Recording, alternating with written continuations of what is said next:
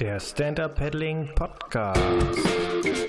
Hallo und herzlich willkommen. Mein Name ist Peter Rochel von der SUP Online Academy und hier bist du beim ersten deutschsprachigen Podcast zum Thema Stand-Up Paddling. Hier geht es um Geschichten über das Menschen kennenlernen und um viele Dinge und Hintergründe rund aus unserem Lieblingssport.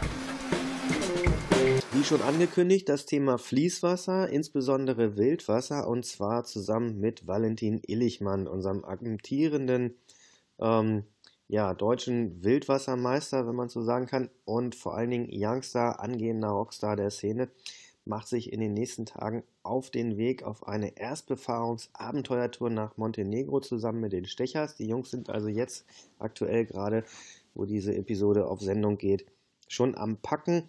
Das war noch nicht, als wir zusammen gesprochen haben. Und jetzt geht's los. Hallo Valentin, herzlich willkommen. Ähm, Valentin, du kommst aus München, so viel sei verraten. Und ähm, jetzt sag doch mal noch mal kurz was zu dir. Wo, wie kommst du eigentlich zu diesem Thema Stand-Up-Paddling und vor allen Dingen auf das Thema Wildwasser? Ja, wie du schon gesagt hast, also ich komme aus der Ecke von München, ein bisschen im Süden, nahe der Berge. Bin 18 Jahre alt und äh, habe früher an der Surfschule gejobbt und bin da an der Flaute halt immer ein bisschen gepaddelt, bis ich dann irgendwann überwiegend gepaddelt habe und dann bin ich auch, wie gesagt, aufgrund, dass ich ziemlich nah der Berge wohne, relativ schnell auf Wildwasser gestoßen und habe das dann einfach mal ausprobiert.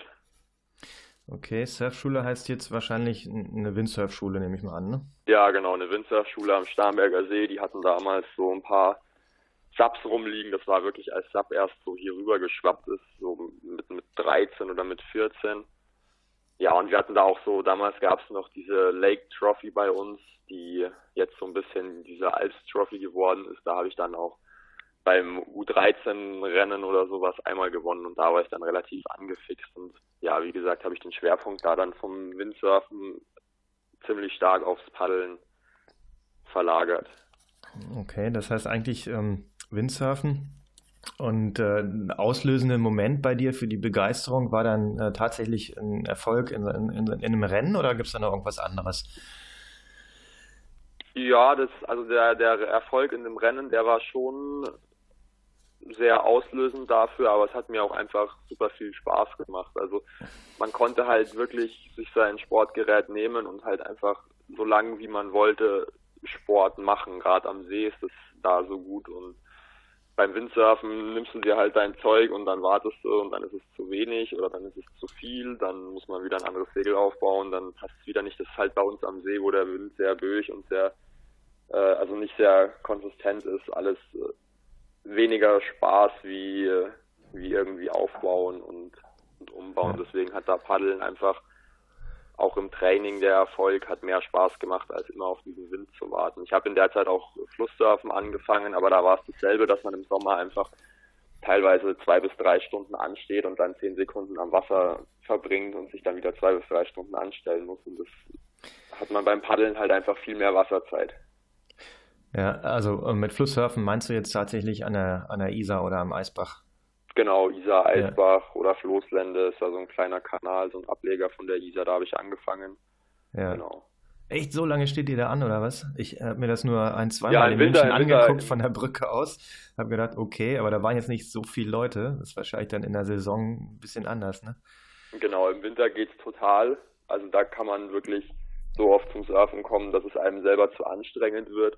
Aber wenn man halt im Sommer, gerade da, da war ich in der Schule, konnte nur in den Sommerferien oder am Wochenende, da sind die Anstehzeiten teilweise echt so, dass wenn man, ich sage jetzt mal, einen Tag an der Welle verbringt, zwei bis dreimal aufs Wasser kommt, wovon man dann als Anfänger zweimal beim, beim Einsteigen gleich reinfällt und das ist dann wirklich nicht so das Erfolgserlebnis. Und dann stehst du wieder also eine Stunde. Ja. ja, genau. Und damals hatte ich auch noch nicht so diese Neoprenanzüge oder hatte das Geld noch nicht so für teure Neoprenanzüge, deswegen war mir da diese Winterzeit auch einfach nicht, nicht möglich. Das ging halt nur im Sommer mit irgendwie so einem Neopren, Lycra, was ich irgendwo mal ja. bei Chibo billig gekauft habe oder sowas. Ja, okay, also das heißt Stand-Up-Paddling quasi als logische Konsequenz aus ähm, Windmangel und äh, ungeeigneten Bedingungen plus lange Anstehzeiten beim äh, Flusssurfen. Ja, genau. Ja, dann hast du ja auf jeden Fall äh, super jung angefangen, also mit 13 ähm, und dann schon alleine. Wie bist du da hingekommen dann zum Starnberger See? Wenn du sagst, du wohnst ja außerhalb von München, dann musst du ja irgendwie hinkommen. Also, haben deine Eltern dich da mitgenommen oder bist du mit der Bahn hingefahren? Ja, genau. Wir, wir, Starnberger See war immer, früher war das so das Badefamilienziel und da habe ich dann angefangen, mir mein mein eigenes Windsurf-Equipment zu kaufen und bin da dann irgendwann mal relativ frech zu der Surfschule vor Ort hingegangen und habe probiert, den irgendwie unverschämt runterzuhandeln und ihm immer erzählt, dass ich nur ganz, ganz wenig Taschengeld bekomme und dann war irgendwann die Situation so, dass er meinte, ich soll doch einfach hier äh, ein bisschen arbeiten und Teller putzen und sowas für die Gäste. Und ja. so bin ich da dann reingerutscht und natürlich habe ich, also ich habe dann, da ist ein Campingplatz in der Nähe, habe ich viel Zeit schon relativ jung auf dem Campingplatz verbracht, also in den Sommerferien immer so drei, vier Wochen auf dem Campingplatz. Und dann habe ich mit, mit 15, 16 mir ein Roller, Motorrad zugelegt und da bin ich dann öfter und flexibler hingekommen, dann manchmal auch mit dem Fahrrad, aber es sind dann doch 35 Kilometer einfach, was dann den Arbeitstag oder das Training nicht mehr ganz so spaßig macht. Ja, aber dann bist du auf jeden Fall ein echter Surf-Junkie angefixt äh, am Starnberger See. Genau. Und dann alles, alles gegeben, um das machen zu können. Ja, wie bist du dann in Kontakt gekommen? Ich weiß, du hast äh, ja schon ein, zwei Jahre ähm, dann auch mit ähm, Peter Bartel trainiert. So die ersten ähm, sichtbaren Erfolge, glaube ich, waren so, als du ähm, äh, waren so vor ähm, zwei, zweieinhalb Jahren ungefähr, richtig? Ja, genau. Also mit Peter Bartel bin ich damals, äh, puh, ich weiß es gar nicht mehr genau. Das hat sich irgendwie so ergeben. Wir haben dann ein Jahr wirklich intensiv zusammen trainiert über den Winter, was auch wirklich gute Erfolge gebracht hat. Das war während meiner neunten Klasse, glaube ich, damals. Und da hatte ich auch noch relativ viel Zeit für Training, hat auch alles super geklappt. Wie gesagt, ich hatte halt immer noch das Problem, dass ich relativ weit vom See weg wohne, auch nicht den Bahnhof direkt vor der Tür habe. Das heißt auch nicht so leicht irgendwie nach München zu den Kanälen kommen konnte im Winter, was mich halt relativ wenig, was mir relativ wenig Wasserzeit eingebracht hat. Aber Peter hat mir dann relativ gute Trainingspläne aufgestellt, wie hier mit Slackline und Intervalljoggen und sowas, das relativ gut kompensieren kann. Und ja, das, das erste Rennen war dann auf der Boot in Düsseldorf, wo ich da dann irgendwie gleich meinen zweiten Platz eingepaddelt bin zwischen den, ich sage jetzt mal, zwischen den ganzen Großen und Erwachsenen, was dann schon ein schöner Erfolg war. Und das war dann natürlich auch so der, der Anstoß, so, äh, ja, ich betreibe das jetzt ich probiere das so zu machen, dass es ein bisschen mehr wie ein Hobby wird. Ich habe da auch davor schon bei Fanatic angefragt, die haben mir auch Unterstützung zugesichert und dann hat das alles so den Lauf genommen. Ja, also auch da wieder ähm, so ein Wettkampferfolg quasi als nächste Impfung für genau. äh, weiter, weiterer Motiv Motivationsschub. Jetzt hast du gerade was gesagt, da äh, muss ich ja mal einhaken. Das steht zwar nicht ähm, in den Fragen, die ich dir als vorbereitet geschickt habe, aber das Stichwort Slackline. Ähm, ich weiß ja, bei Peter im Garten, äh, da hängen ja irgendwie drei, vier Slacklines kreuz und quer gespannt. Und ähm, erzähl mal bitte, was hat Slackline jetzt mit äh, Stand-Up-Pedal-Training zu tun? Also für mich war Slackline, ich bin, bevor ich dieses ganze Paddeln und Windsurfen gemacht habe, relativ viel und auch erfolgreich am Klettern. Und da war Slackline für mich einmal schon immer ein Komponent, der immer dazugehört hat, also auch Drahtseil und Seilbrücken und sowas. Und ja, Slackline ist so sporttechnisch gesehen, finde ich, ein Highlight, weil es ist, wenn man es jetzt nicht super professionell mit irgendwelchen Highlines, also sprich diese ganz, ganz hohen und langen Leinen betreibt, ist das Sportgerät an sich wahnsinnig billig. Ist ein super gutes Training für den ganzen Körper, fürs Gleichgewicht, für, für alle Arten von Sportart, also von Sportler gut, egal ob man jetzt irgendwie Mountainbike Trails fährt, ob man Kletterer ist, ob man surft, ob man paddelt, das ist einfach mitunter das beste Gleichgewichtstraining, was es gibt. Und man kann es halt eigentlich überall machen, ob man es jetzt von Anhängerkupplung zu Anhängerkupplung spannt oder irgendwie zwischen den Bäumen oder zwischen kleinen Felstrümmchen in den Bergen oder sich irgendwelche Haltevorrichtungen in den Garten nagelt. Man kann es halt eigentlich für 45 Euro die einmalige Expeditionen überall auf der ganzen Welt betreiben und es ist wie gesagt eines der besten Ganzkörper- und Koordinationstrainings, die es gibt. Okay, also ja, super Tipp. Habt ihr alle gehört? Also wer es nicht hat, Slackline besorgen und ähm, das übt beim Stand-Up-Paddeln ähm, oder das hilft euch dabei. Ja, wie ist es jetzt aber dazu gekommen, also äh, zum Thema ähm, Fließwasser und Wildwasser? Du hat, hast gesagt, du hast ja schon ähm, mit Flusssurfen äh, experimentiert und da erste Erfahrungen gesammelt. Ähm, wobei das ja relativ lokal ist mit diesen Wellen. Ne? Also jetzt gerade da äh, genau. eine stehende Welle hast, dann gehst du halt rein und das ist so, ähm, ähm, ja, ist zwar Fließwasser, aber ist ja, glaube ich, schon ein bisschen speziell. Wie bist du jetzt zu diesem Thema ähm, Stand-Up-Paddling und äh, Fließ- beziehungsweise sogar Wildwasser gekommen? Wie war da der Einstieg? Wie hast du damit angefangen? Ähm, der Einstieg war, also da wo ich wohne, kommt man nicht drum rum, irgendwie mehr oder weniger täglich über Flüsse wie Isar oder wie die Leusach zu fahren. Und natürlich habe ich am See auch Leute kennengelernt, wie damals den Klaus Cosmo Frieser, der sehr, sehr aktiv im Wildwasser war, der ja, der immer schön davon erzählt hat und mich immer heißer drauf gemacht hat. Letztendlich wollte mich aber nie jemand mit ins Wildwasser nehmen, weil es ja als recht gefährlich und äh, relativ riskant galt und ich damals, als ich wirklich dann Bock auf Wildwasser bekommen habe, ich weiß es nicht mehr, aber ich glaube so 14 Jahre alt war und da keiner wirklich die Verantwortung übernehmen wollte, was mich dann aber dazu geführt hat, dass ich gesagt habe zu meinem Dad, er soll mal eine Mountainbike-Tour hier den Fluss runter machen und da am Ufer entlang fahren und ich paddel da alleine runter. Bin dann meine erste, hatte meine erste Wildwassererfahrung auf dem Lech, ganz mhm. alleine.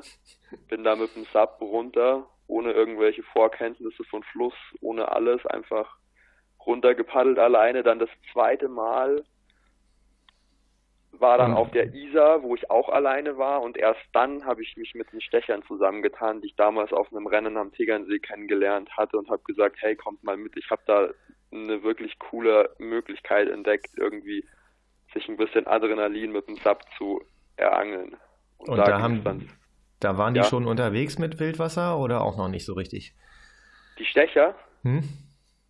Die waren damals, glaube ich, noch gar nicht richtig unterwegs im Wildwasser. Also ich kann mich damals erinnern, wo wir dann das erste Mal die Isar alle zusammen gepaddelt sind, also sprich dann meine dritte Flusstour. Das war auch so das erste Mal, wo Mario und Manu mitgepaddelt sind. Das war auch mit Arndt zusammen, also da waren wir eine große Gruppe. Das war auch wildwassertechnisch jetzt noch nicht sehr anspruchsvoll. Wir hatten damals noch keine Ahnung von von Pegeln oder sonst was sind da einfach hin und sind da im Winter irgendwie fünf Stunden so Fließwasser ja. Ja. runter gepaddelt und haben dann da einen Seitenzufluss von der Isar gegenüber so einen kleinen Wasserfall rein, der mhm. scheinbar ziemlich gefährlich gelaufen ist, den wir aber einfach mal so aus Spaß runtergepaddelt sind.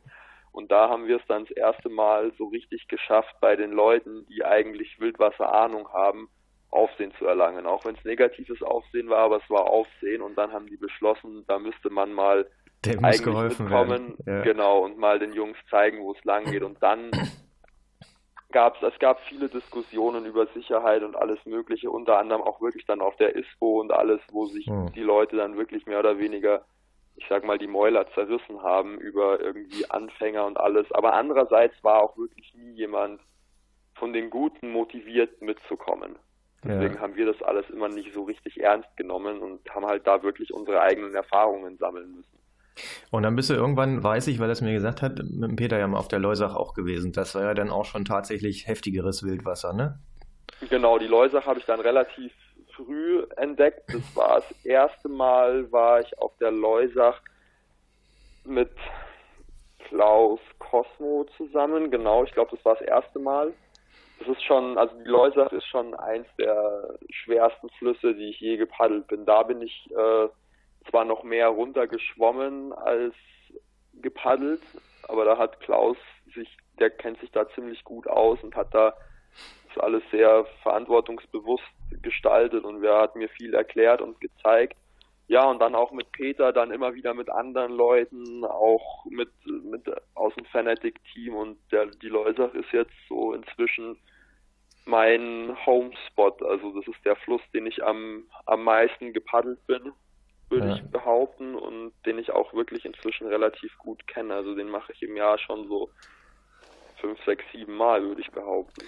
Ja, das ist ja ein Riesending. Ne? Also ich weiß aus eigener Erfahrung, ähm, gerade im Wildwasser ist es ja ein riesiger Unterschied, wenn du jetzt einen Bach zum ersten Mal fährst oder zum dritten oder fünften und du kommst an eine Stelle ran, hast dir vielleicht vorher ähm, im Gewässerführer angeguckt, äh, wie wird die beschrieben, bist du vielleicht vorher abgelaufen, aber äh, das erste Mal eine 3-Plus-Stelle oder eine 4er-Stelle irgendwie runterfährst, äh, ist ja schon nochmal ein anderes Kribbeln, als wenn du sie gut kennst und weißt, kennst genau die Ideallinie und weißt, äh, wie kommst du rein und wie kommst du dann auch zum Spielen äh, an die Stellen ran, oder? Wie ist es für dich?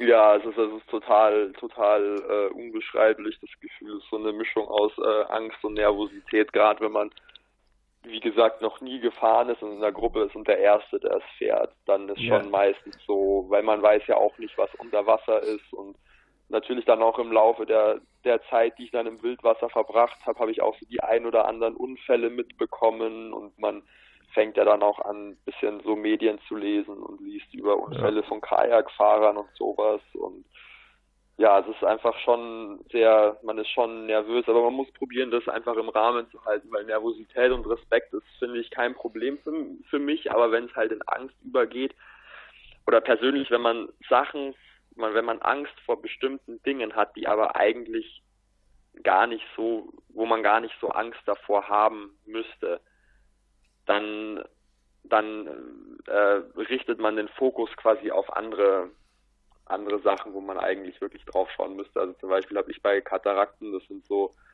relativ verblockte Stellen, aber unter Wasser im Fluss, wo das Wasser einfach nur so drüber sprudelt, ohne richtige Fließrichtung, immer Angst, mich mit dem Bein irgendwie zu, zu verklemmen und alles Mögliche. Aber es gibt auch noch viel, viel äh, schwerwiegendere Gefahren, als jetzt da abzusteigen und vielleicht mit dem Bein hängen zu bleiben. Also das ist total beschissen, da hängen zu bleiben, aber man kann auch irgendwie vorwärts abfliegen, wenn man mit den Finnen hängen bleibt und direkt ja. mit dem Kopf aufschlagen.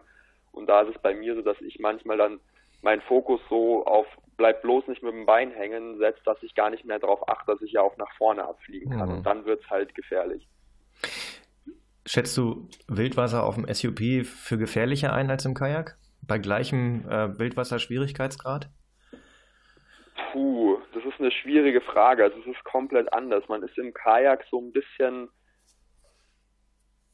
bisschen sicherer, weil man ja fest verbunden ist damit und auch diese Kajak, diese Eskimo-Rolle machen kann. Also sprich, wenn man umkippt, sich wieder aufdrehen kann. Allerdings ist das auch ein riesen Nachteil, dass man fest verbunden ist, weil wenn man sich irgendwo mal unter Wasser verklemmt, dann steckt man da halt drin und sitzt in seinem Boot und äh, kann die Luft anhalten und hoffen, dass man fähige Kollegen dabei hat, die einen da möglichst schnell irgendwie wieder rausziehen. Und mit dem SAP hat man halt diesen Fall eher selten. Das SAP verklemmt sich zwar auch öfter mal, aber man ist dann halt immer weiter.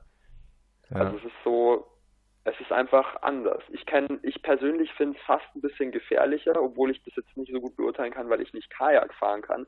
Aber ich kenne Leute, die können Kajak fahren und sehr, sehr gut Wildwasser im Sub, auf dem Sub paddeln und die sagen, Sub ist zum Beispiel wesentlich ungefährlicher. Mhm, okay, das verwundert mich jetzt, ähm, aber ja. ja, es ist wie gesagt, es ist glaube ich auch immer so, ich glaube manche Leute sind auch einfach nicht so gern irgendwo drinnen und sind da so fest, fest verzurrt irgendwie. Ja. Das ist, glaube ich, wirklich so ein bisschen Gefühlssache. Aber man ist, man hat natürlich im Kajak eine bessere Kontrolle, weil man tiefer sitzt, Schwerpunkt tiefer und alles Mögliche. Nein, du kannst halt, ja dann, du bist halt, du genau. bist halt mit dem Boot verbunden, ne? Du kannst halt über die, ja. äh, über den Südrand, du hast halt, äh, und Fußstütze bist du ja, hast du ja eine komplette Kontrolle über das Boot zu jeder Zeit, mehr oder weniger. Und beim, beim stimmt, Sub ja, stehst du halt drauf und wenn es irgendwie einen Bump gibt, dann äh, bist du halt nicht mehr drauf. dann hast du auch keine Kontrolle stimmt, mehr über das Board. Das stimmt, ja. Und du fällst halt ja. von deutlich höher, ne? Also jetzt von, äh, von normaler, ja, also, also aufrecht stehen ja. in die Steine zu krachen, ist was anderes, als schräg aus dem Boot guckend irgendwie mal drüber zu schrubbeln. Ja, das stimmt.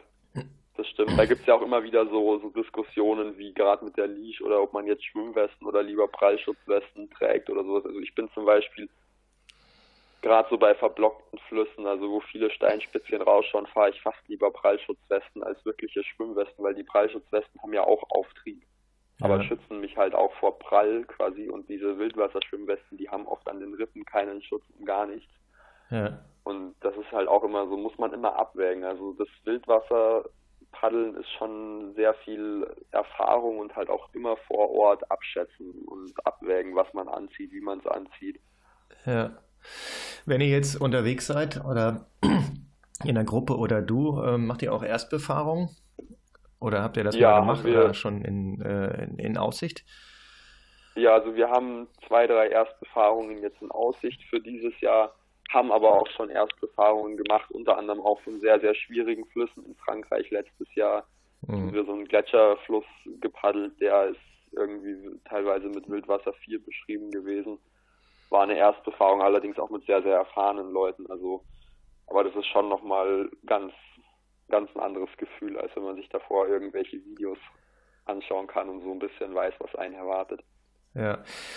Wo habt ihr die Kompetenz hergeholt in Bezug auf Retten und Bergen? Also gerade jetzt im Bereich Erstbefahrung. Das heißt, du machst eine Begehung vorher, guckst erst genau an, äh, hast dann ein Team im Wasser, ähm, wenn möglich, und Zugang von Land. Dann hast du natürlich noch eins irgendwie an Land oder macht ihr das nicht? Macht ihr das irgendwie anders? ja, doch, machen wir auch. Also wir sichern das natürlich alles so gut wie möglich ab. Wir haben uns das letztendlich wirklich selber beigebracht. Also wir haben gerade so was wie Wurfsack werfen, das haben wir die ersten Touren, haben wir einfach dauernd geübt. Da durfte jeder mal Opfer und jeder mal Retter spielen und dann haben wir auch irgendwie Springerrettungen haben wir geübt und jetzt haben auch ein paar von uns so von Stechern und so, die haben bereits auch wirkliche Wildwasserretterkurse belegt. Da hatte ich jetzt keine Zeit, da war ich noch unterwegs, aber ich werde das auch dieses Jahr im Sommer dann machen, diesen Wildwasserrettungskurs belegen und ja, man sammelt halt auf jedem Fluss irgendwie weitere Erfahrungen. Das ist so, in Frankreich mussten wir dann auch einmal ernsthaften Wurfsack werfen oder musste ich einmal ernsthaften Wurfsack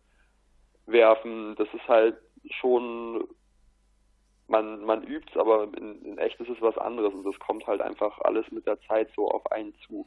Ja.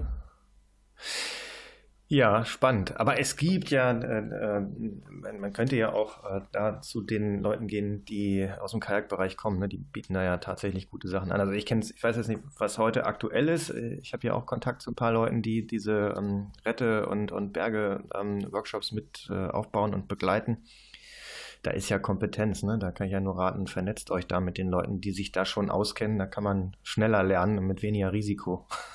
Ja, haben wir damals, haben wir damals wirklich auch probiert, uns mit den Leuten zusammen zu tun, aber wie ich vorher schon erwähnt hatte, waren damals die ganzen erfahrenen Leute, wollten mit uns nicht so richtig ins Wildwasser gehen, bis sie zum ja. ersten Mal gesehen haben, dass dann was passiert ist und wirklich ja, geführt oder was passieren könnte. Passiert ist zum Glück noch nie was.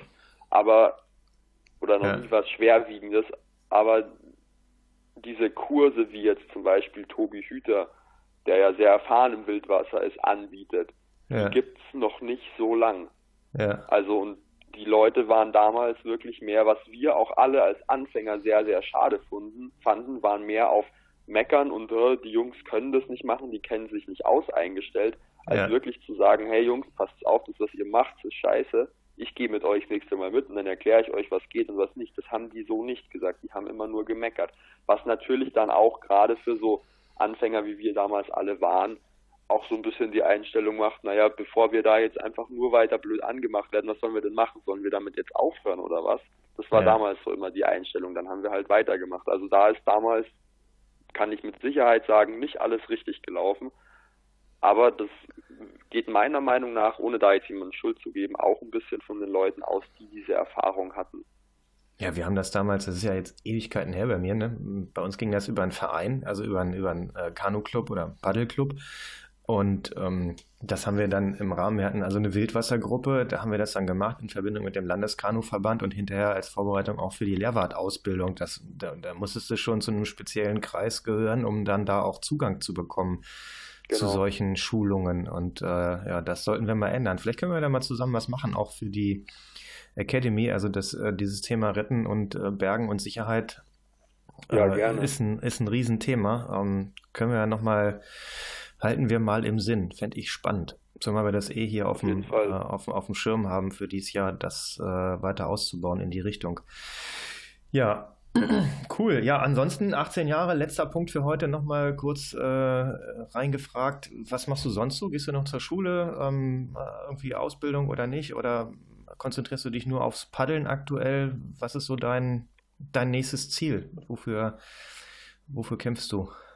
Ähm, ja, also ich habe letztes Jahr die Schule abgeschlossen und mache jetzt gerade ein Jahr lang nur Fokus auf aufs Paddeln. War jetzt im, über den Winter ziemlich viel ziemlich viel unterwegs, zwei Monate in Portugal, dann ein paar Wochen in Kapstadt, da habe ich Paul besucht und äh, mit dem ein bisschen trainiert und dann war ich auch in Sri Lanka nochmal einen Monat, habe viel auch an meinen Subsurf-Skills gefeilt, also quasi in den Wellen.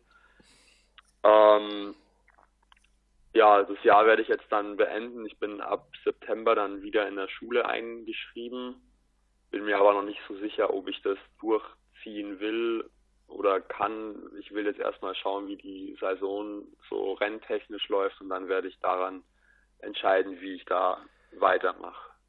Okay, und nebenbei noch ein paar Abenteuerprojekte wie jetzt äh, genau. Schweden, Schweden oder, ähm, weiß nicht, Sri Lanka oder irgendwas. Ja, immer mal wieder ein bisschen, ja. genau, Abenteuer suchen und ja, wir haben da auch was Großes vor. Das wird die nächsten Tage dann veröffentlicht werden. Also ja, werdet ihr auf jeden Fall mitbekommen. Bin gespannt. Ich habe es ja schon ähm, hintenrum gehört, ähm, dass da was im Busche ist, auch äh, von den äh, Stecherbrüdern. Äh, ich freue mich drauf. Mal sehen, ob das, ob das schon sichtbar ist, bevor jetzt dieser Podcast rauskommt oder kurz danach. Ähm, wir bleiben auf jeden Fall am Ball und ich glaube, ich habe mit Manuel auch noch mal was dazu ähm, geplant, dann auch zu machen. Mal ja, sehen. Super. Schauen wir mal. Gut, ähm, jetzt nochmal für die Zuhörer, Hörerinnen, dein Lieblings-Homespot, also Leusach hast du erzählt. Hast du noch einen Tipp für normale Stand-Up-Paddler, die jetzt nicht gleich bei Wildwasser 3 Plus einsteigen wollen? Ähm, ja, auf jeden Fall. Also was, was jetzt uh, unabhängig vom Spot ganz wichtig ist, ich würde mich da an irgendwie Leute halten, die schon mal im Wildwasser waren, die ein bisschen Erfahrung haben und dann einfach wirklich leichte Flüsse paddeln. Also das erste, was man paddelt, ist Wildwasser 1 auf jeden Fall. Da gibt's wirklich so wie die Isar hier, die haben zwar auch Gefahren, deswegen wie gesagt immer, nur weil jetzt Wildwasser 1 dasteht, ist es nicht gefahrlos. Da sollte man wirklich immer Leute sich mitnehmen, die sich auskennen. Aber die Isar ist ein schöner Fluss irgendwie zum, zum Reinkommen. Dann gibt's da gibt es auch immer viele Abschnitte. Es gibt oben in den Bergen die Isar vom Ursprung, die ist auch ziemlich schwierig, aber dann hier die Isar so durch München oder ein bisschen vor München, also Bad Tölz, wenn man da einsteigt, das ist sehr schön.